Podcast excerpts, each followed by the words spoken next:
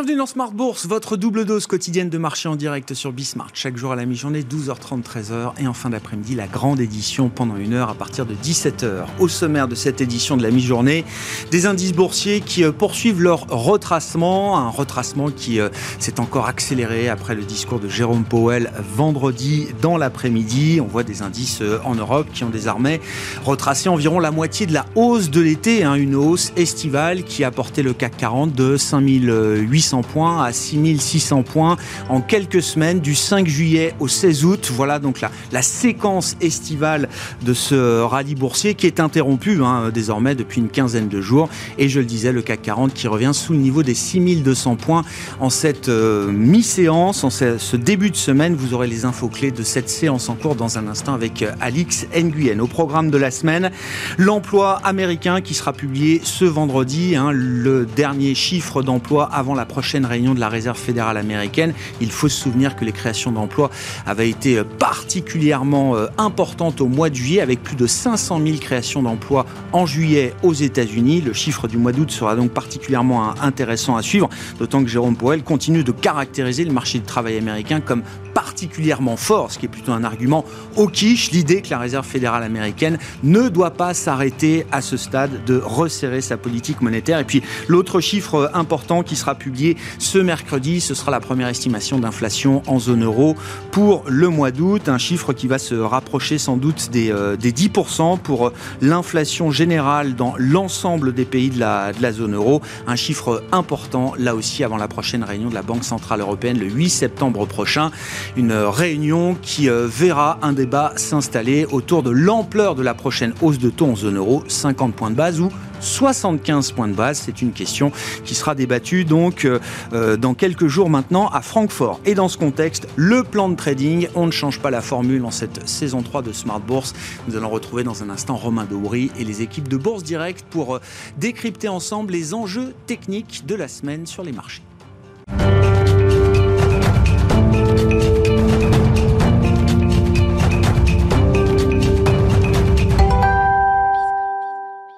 D'abord, les infos clés de cette séance en cours pour entamer la semaine avec Alix Nguyen. Alix, le CAC a du mal à digérer le discours bref et percutant de Jérôme Powell vendredi après-midi. Oui, la place parisienne peine et s'inscrit dans la continuité de la chute vendredi de Wall Street, dont on relève des clôtures à moins 3% pour le Dow Jones et une perte de près de 4% du côté du Nasdaq. À Francfort, le DAX avance lui aussi dans le rouge. On relève également que les places asiatiques étaient en baisse ce matin. Et puis, à noter que les marchés anglais sont fermés pour Summer Bank Holiday. Et puis euh, le patron de la Fed n'est pas le seul à avoir été ferme à l'occasion de Jackson Hole. La pression est également venue des banquiers centraux européens. Oui, toujours dans le cadre du symposium de Jackson Hole, donc les représentants de la BCE n'y sont pas allés de main morte. Euh, vendredi, Isabelle Schnabel et François Villeroy de Gallo euh, se sont et l'un et l'autre positionnés en faveur d'une forte hausse des taux d'intérêt en septembre. Isabelle Schnabel a même employé le terme de sacrifice. L'activité va donc passer au second plan. Le 8 septembre prochain, la BCE pourrait relever ses taux directeurs de 75 points de base. Le niveau euh, actuel d'inflation en zone euro justifie euh, une approche déterminée plutôt que prudente. Voilà euh, en substance le message qui a été délivré par euh, Isabelle Schnabel ces, derniers jours, des déclarations qui ont entraîné une remontée des rendements obligatoires, obligataires et du dollar également face à un ensemble de devises. Oui, le dollar a inscrit un nouveau plus haut de 20 ans face aux autres grandes devises et le rendement du Bund allemand à 10 ans a repassé 1,5% pour la première fois depuis le 30 juin. Côté action, les valeurs de croissance et de technologie sont les plus affectés. C'est le cas de Dassault Systèmes, mais aussi LVMH euh, et Kering, ou encore des grandes industrielles comme Schneider Electric. Et puis parmi les hausses significatives du jour sur le marché parisien, il faut le noter, le bon de Valneva. Suite à l'annonce de nouveaux résultats positifs de phase 3 pour son vaccin contre la Covid-19, l'action Valneva qui pour rappel a perdu plus de 61% de sa valeur depuis le début de l'année. Et puis euh, s'agissant des indicateurs économiques, l'agenda est pauvre aujourd'hui. Il devrait s'animer dans les jours qui viennent avec les chiffres de l'inflation en zone euro, les estimations définitives des indicateurs d'activité PMI pour le mois d'août et le rapport mensuel de l'emploi aux États-Unis. Tendance, mon ami, deux fois par jour, les infos clés de marché à 12h30 et 17h avec Alix Nguyen dans Smart sur Bismart.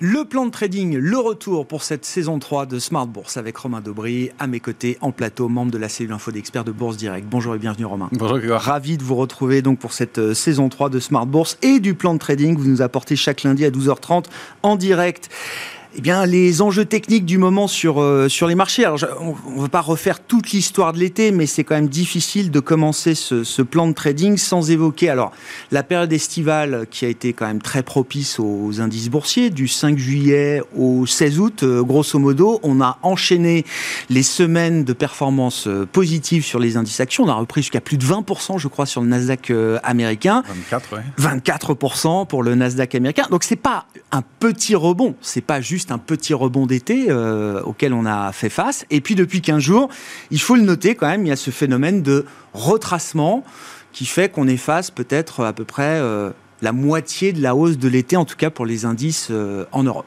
Exactement, c'est les, moyennes et les grands traits. Oui, une hausse euh, sur fond de, pessimisme et de scepticisme. Euh, toute la hausse s'est construite là-dessus pendant l'été. Euh, un peu de, doute post-échéance, toujours très technique. Donc après l'échéance des marchés d'arrivée du mois d'août. Et puis une ouverture hebdomadaire le 22 août avec un gap baissier qui est important, euh, qu'il va falloir surveiller. Ça va être un, gros plafond de verre. Maintenant, on le sait pour les semaines à venir. Un gap hebdomadaire, c'est toujours important.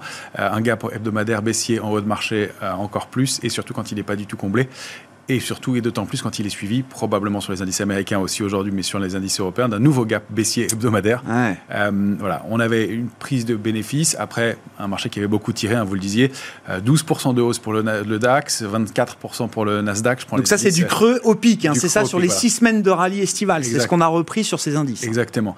Euh, en revanche, voilà, on voit tout de suite une très très nette sous-performance de, de, de l'Europe, hein, 12% je disais pour le DAX, 24% ouais. pour le Nasdaq.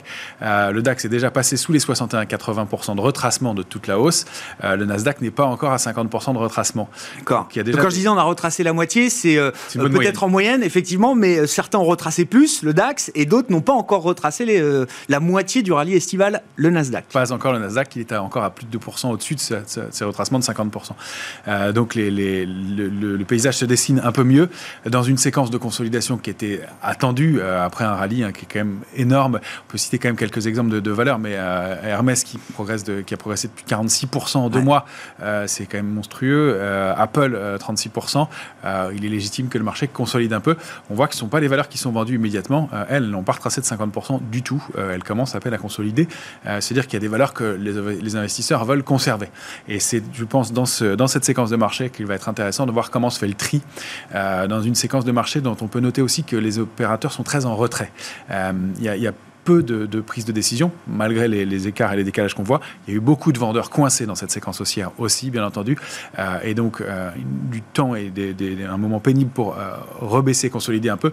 C'est pour ça que ça se fait sous forme de gap, parce que justement, pas mal d'opérateurs bloqués. Il y a du cash disponible, une volonté d'acheter sur repli mmh. d'un côté, et puis on a des stratégies short en face de ça qui sont déclarées clairement sur le S&P, avec jusqu'à 123 milliards de dollars apparemment de positions short sur le S&P avant l'intervention de, de, de, de Jerome Powell en tout cas 107 milliards déclarés par un des, un des directeurs de, de, des marchés dérivés de la BNP. Euh, donc il y a de la pression baissière et des stratégies baissières spéculatives en tout cas. Alors, est-ce qu'elles vont aller plus loin? C'est là où on va, on va en savoir plus dans les jours qui viennent. Maintenant, on peut estimer que la pression baissière sur les indices est relative et elle est moyenne. Si on veut un élément de comparaison, donc il y a eu la pression baissière sur l'Eurostox, il y a eu la pression baissière sur le CAC. Mais euh, au cours de la séquence baissière entre 6550 et 6250 points, donc 300 points de baisse, on a vu la position ouverte sur le futur CAC 40 augmenter de 6%. Alors que dans la séquence précédente de baisse équivalente, donc entre 6580 et 6250 points entre le 14 avril et le 6 mai dernier, euh, le nombre de contrats avait augmenté de 55 000 contrats futurs. D'accord. Là, c'est 13 000. 55 000 contrats futurs, c'est 20% de la position ouverte. Ouais. Donc là, 13 000 contrats, c'est 6% de la position ouverte. Donc vous voyez, c'est pas du tout le même niveau de pression baissière qu'on rencontre euh, ici, euh, même s'il y a de la spéculation baissière, même si pour l'instant les vendeurs ont repris la main, même si on est en train d'attaquer des niveaux d'alerte importants. Oui, et vous dites qu'il y a aussi des, des, des, des shorts sur le le S&P 500. Enfin, les, vendeurs à découvert ne ciblent pas que l'Europe. On a beaucoup parlé des grosses institutions américaines qui shortaient les actifs européens. Il y a aussi du short sur le S&P 500. Il y a aussi du short sur le S&P 500.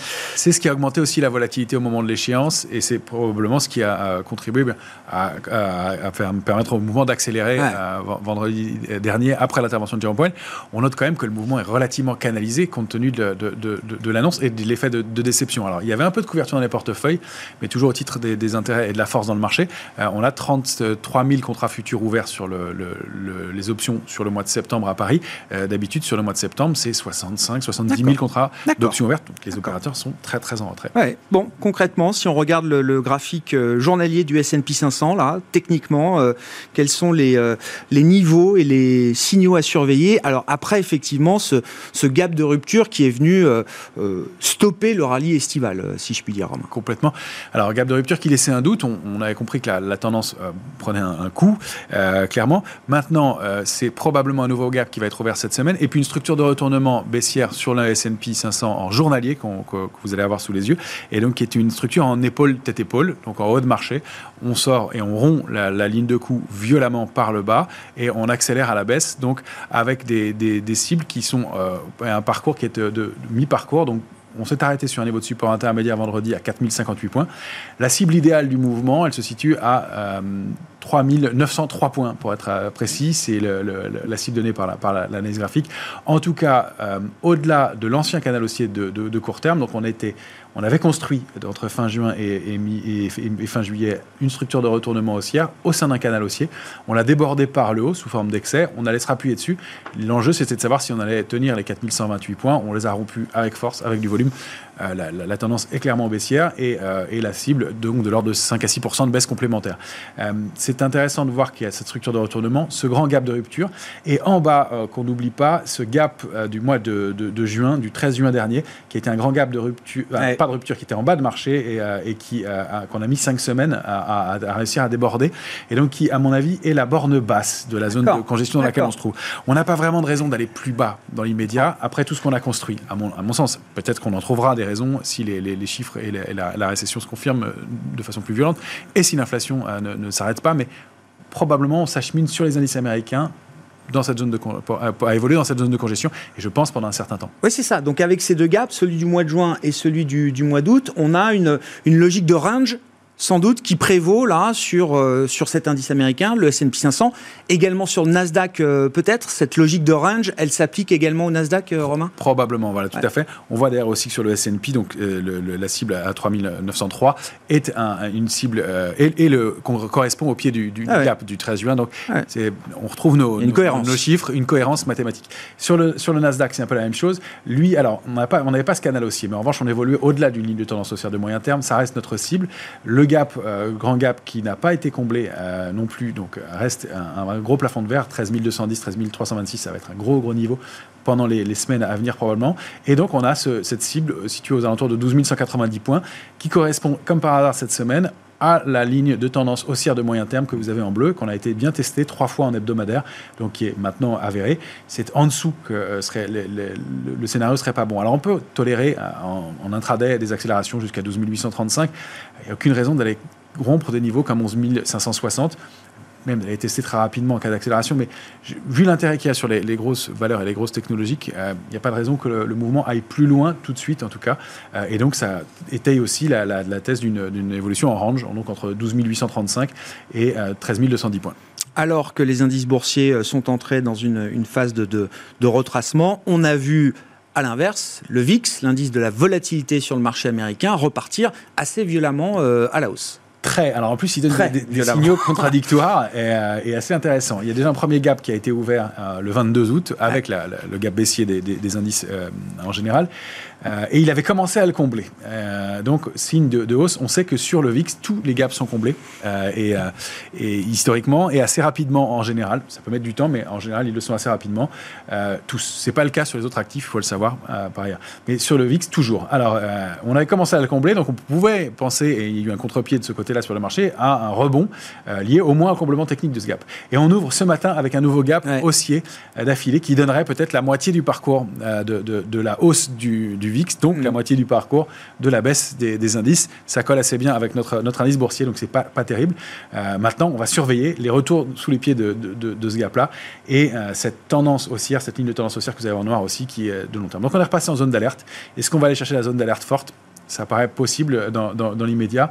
Euh, en tout cas, on aura aussi probablement, si on veut voir les choses du côté plus positif, deux gaps à aller combler à la baisse sur le VIX, donc probablement des rebonds assez tonitruants quand, quand ils se mettront en place. Oui, bon, toujours ce, cette, cette, idée d'une volatilité euh, permanente, on va dire, en tout cas dans le marché, en tout cas des phases d'accalmie, mais des phases également de, de, retour de volatilité auxquelles on assiste euh, en ce moment. Si euh, on regarde la situation technique du point de vue des indices européens, cette fois, Romain, quand on regarde l'Eurostock 50, l'indice de référence pour les actions de la, de la, zone euro, alors vous le disiez effectivement, hein, dans le rallye estival, et dans le, retracement, on a une sous-performance des actifs européens par rapport aux actifs américains très net. Je regardais les, les, les, chiffres de l'Eurostox.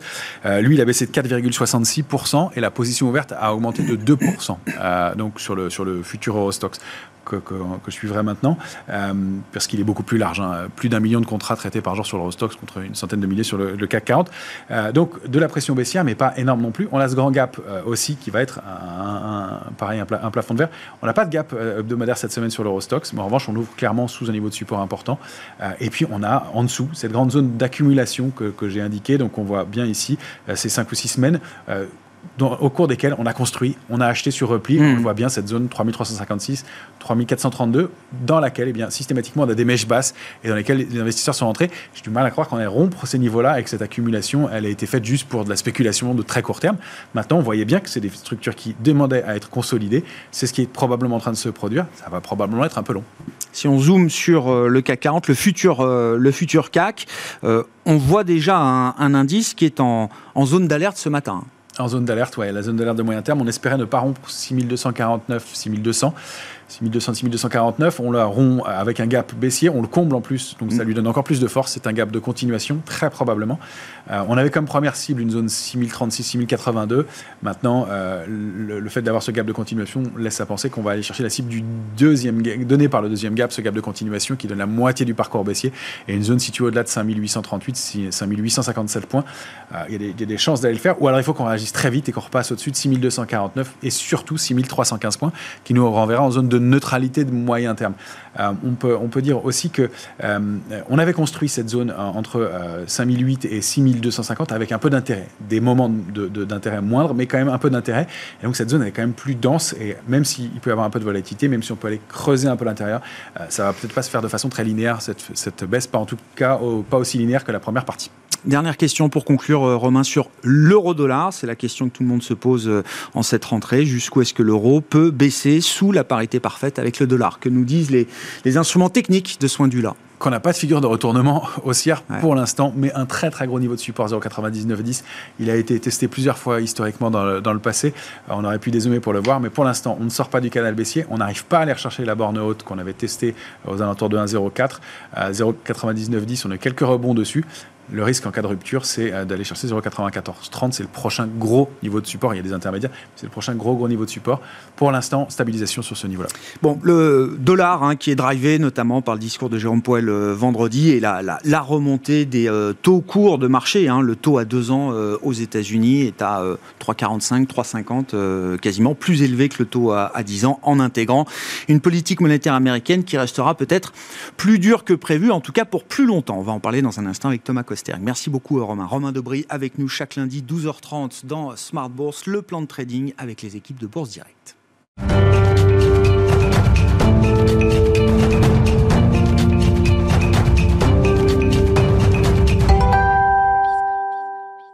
Parce que sans apporter d'éléments très nouveaux à l'analyse, le discours de Jérôme Poel vendredi a été jugé plutôt ferme par les analystes et les observateurs. Thomas Kosterg est avec nous euh, à distance depuis Genève, économiste senior US de Pictet Wealth Management. Bonjour et bienvenue euh, Thomas. Effectivement, le discours était assez bref, hein, 7 euh, minutes 30, 8 minutes, 4 pages de discours pour Jérôme Poel, pour un message assez clair, un message d'ailleurs qui a volontairement, j'imagine, écarté, dilué pas mal des arguments dovish qu'on peut entendre, y compris au sein de la Réserve fédérale américaine. C'était pas le sujet de ce discours pour Jérôme Powell.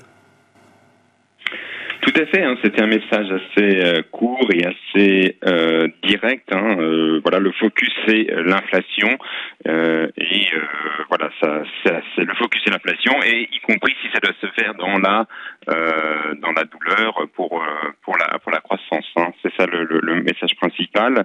Le deuxième message c'était il y a du le marché commence à presser donc des baisses de taux pour l'année 2023 et le message c'était de dire euh, ces baisses de taux n'auront pas lieu puisque la Fed euh, va garder les taux, enfin euh, va garder les taux. Enfin, la Fed a l'objectif de garder les taux constants en 2023 avec la, barre pour les baisser est très très très élevée. Alors, donc c'est un peu ces deux messages là qui étaient mis en exergue. On aurait pu avoir davantage de détails. Hein. Ça aurait été peut-être bien aussi de mettre un, diagnostic sur cette inflation, notamment les, liens avec la politique budgétaire. Euh, la deuxième chose, ça aurait été peut-être d'introduire un nouveau modèle hein, ou une nouvelle stratégie euh, dans ce contexte d'une inflation potentiellement plus élevée, y compris à long terme. On n'a pas eu ça, donc voilà, c'était un, message très axé sur l'inflation. Euh, nous personnellement, euh, on ne va pas chercher à extrapoler hein, ce, ce, speech de Jérôme Powell. On pense que les données économiques euh, resteront clés et on sait que bon, on aura un nouveau rapport de l'emploi vendredi euh, et des nouveaux chiffres de, de l'inflation. Et ça pourrait finalement euh, être ça, euh, le juge de paix pour la, le futur de la politique monétaire à court terme. Et, justement, là, si on se focalise sur ces indications conjoncturelles, vous l'avez dit, hein, il y a encore un rapport sur l'emploi et un CPI, une indication d'inflation avant le prochain meeting de la Fed qui se tiendra les 20 et 21 euh, septembre. Sur le front de l'emploi, ça a été quand même une des grosses surprises de l'été. La création de plus de 500 000 nouveaux emplois aux États-Unis sur le seul mois de juillet. Le marché attendait un chiffre beaucoup moins important alors même qu'on a quand même des indicateurs d'activité euh, euh, immédiats qui sont plutôt en train de pointer vers le nord, euh, Thomas. Est-ce qu'il y a une dissonance là entre la dynamique du marché du travail, qui est toujours caractérisée comme étant particulièrement fort par Jérôme Poel, et les indications avancées qu'on peut avoir sur l'activité économique en tant que telle aux États-Unis? Alors, il y a une très claire décorrélation entre les chiffres du PIB et les chiffres de l'emploi aux États-Unis. Euh, ça, c'est étonnant. Donc, la question, c'est est-ce que combien de temps ça peut se poursuivre, euh, puisque le marché de l'emploi continue euh, d'être robuste, un bon an, mal an, alors que les signaux d'activité, y compris les signaux euh, un peu plus leading, hein, donc les, les signaux euh, avancés du cycle, eux, se dégradent assez fortement. Euh, on pense notamment aux enquêtes d'opinion hein, de type les PMI, hein, qui, qui, assez franchement. En tout cas, on l'a vu sur les indicateurs euh, marque, euh, marqués des S&P euh, Global. On le verra potentiellement sur les chiffres ISM de cette semaine. bref, il y a clairement des, des signaux indicateurs avancés du cycle qui se dégradent, mais pour l'instant, les chiffres de l'emploi résistent et il y a cette décorrélation assez massive entre le PIB d'un côté, hein, qui je rappelle est en, en récession technique, et les chiffres de l'emploi qui restent très fermes. personnellement, je pense que les chiffres de l'emploi sont un indicateur retardé du cycle et devront euh, finalement euh, baisser également, mais euh, c'est là où il y a une certaine, une certaine incertitude par rapport à ça. Si les chiffres de l'emploi devaient se, continuer à se maintenir, il est fort à penser que la Fed continuerait de monter les taux et potentiellement, y compris en 2023, alors que moi je m'attends à ce que finalement l'économie, la faiblesse de l'économie fasse que la Fed euh, interrompre ces hausses de taux euh, d'ici potentiellement la fin d'année. Ah ouais, on attend encore euh, peut-être euh, jusqu'à 300 000 créations d'emplois au mois d'août aux États-Unis. Le rapport mensuel sera publié ce vendredi à, à 14h30, Thomas. Sur, sur le fond de l'inflation, est-ce que, avec un peu de, de, réflexion, un peu de distance, est-ce qu'on peut imaginer que oui, le pic inflation est en train d'être dépassé aux États-Unis? Alors, il y a le verre à moitié vide, le verre à moitié plein, mais c'est vrai que on a tendance à, à constater euh, des indications d'un début d'affaiblissement d'un certain nombre de prix en séquentiel, au moins d'un mois sur l'autre. Est-ce que c'est déjà un, bon début, euh, Thomas? Oui, là, ce qui était intéressant, c'est que vendredi justement, on a eu des chiffres de l'indice Core PCI, hein, l'indice donc euh, de l'inflation euh, des prix euh, aux consommateurs sous-jacentes, et c'était seulement 0,1% en glissement mensuel, ce qui est assez faible. Hein. Et donc, on a quand même l'impression que sur cet indice-là, en tout cas, on a déjà fait le pic. Le pic pourrait déjà d'ailleurs remonter au mois de février. Hein. alors, c'est étonnant que d'ailleurs Jérôme Powell n'a pas beaucoup mentionné ça. Il a dit plutôt, en gros, son message, c'était qu'une hirondelle ne fait pas le printemps et qu'il faudra davantage de chiffres sur inflation avant de, de faire une tendance, euh, tendance claire.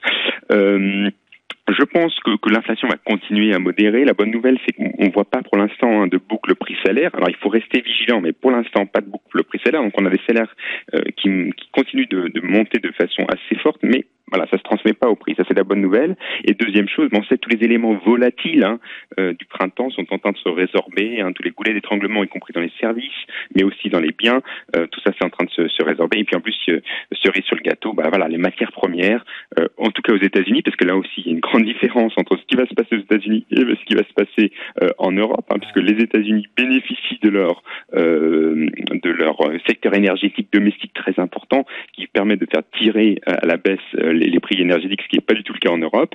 Mais on, voit que quand même, les prix énergétiques et les prix des matières premières aussi s'affaiblissent. Donc il y a quand même une, euh, voilà, on commence à voir comme une tendance de baisse de l'inflation se dessiner, même si voilà, on l'a dit déjà plusieurs fois, donc il faut être prudent. Hein, on va pas commencer euh, à, crier victoire trop tôt, mais quand même, hein, il y a des, chiffres qui montrent que euh, cette dynamique de désinflation peut se, se met en place après des chiffres très élevés au printemps. Et en conclusion de tout ça, euh, Thomas, euh, en prévision du prochain meeting, je le rappelle, 20 et 21 septembre pour euh, la prochaine décision de politique monétaire de, la Fed. Alors, il n'y a plus de forward guidance, donc ça devient, assez spéculatif d'anticiper l'ampleur de la prochaine hausse de taux, puisqu'il n'y a plus de, de, guidage des anticipations fiables, en tout cas de la part des banquiers centraux aujourd'hui. La, la thèse que vous défendez, c'est peut-être qu'après deux fois 75 points de base consécutifs, la Fed va revenir à un rythme, alors qui, euh, qui paraît plus normal aujourd'hui, mais qui est quand même un rythme encore important, de 50 points de base le 21 septembre prochain, euh, Thomas. Qu'est-ce qui vous fait pencher de ce côté-là? Oui, ce qui me fait pencher de ce côté-là, c'est qu'on a des, quand même des chiffres de croissance euh, qui sont en train euh, de s'affaiblir. Et je parle notamment euh, du marché immobilier. Alors moi, je, je, crois au fait que le marché immobilier aux États-Unis est plutôt un indicateur avancé du cycle. Hein. C'est que quand il y a une faiblesse dans le marché immobilier, ça tend à se propager au reste de l'économie américaine. Donc voilà, je pense que les chiffres, les chiffres économiques vont continuer à s'affaiblir. On pourra avoir un peu plus de faiblesse dans les indicateurs type enquête d'opinion type ISM mais aussi potentiellement une modération dans l'emploi. Donc si, ce n'est pas le cas, oui, je pense que la Fed fera 75 euh, points de base, mais par contre, si on a plus d'indications euh, d'une euh, d'une modération de l'économie, je pense que la Fed pourrait être potentiellement aller sur une, autre, une, modération vers 50 points de, points de base et potentiellement de, de nouvelles modérations par, par, par, par la suite. Donc je pense que voilà, les données cardinales, c'est l'emploi et l'inflation, mais je pense que dans la fonction de réaction de la Fed, on peut avoir un peu plus de montée en puissance du, rôle de l'immobilier et aussi des enquêtes d'opinion type ISM qui sont quand même en, franche dégringolade. N'oublions pas également hein, que dans le, le, les outils de politique monétaire de lutte contre l'inflation, euh, la, partie réduction du bilan va monter en puissance euh, également euh, en cette rentrée. Ça fait partie aussi du resserrement monétaire quantitatif qui est euh, recherché par la Réserve fédérale euh, en plus des, euh, des hausses de taux. Donc le rapport mensuel sur l'emploi ce vendredi pour le mois d'août aux États-Unis et le prochain CPI qui sera publié le 13 septembre une semaine avant la réunion de septembre de la Réserve fédérale américaine. Merci beaucoup Thomas. Thomas Kosterg avec nous le lundi pour décrypter les enjeux économiques aux États-Unis, économiste senior en charge de suivre les États-Unis chez Pictet Wealth Management.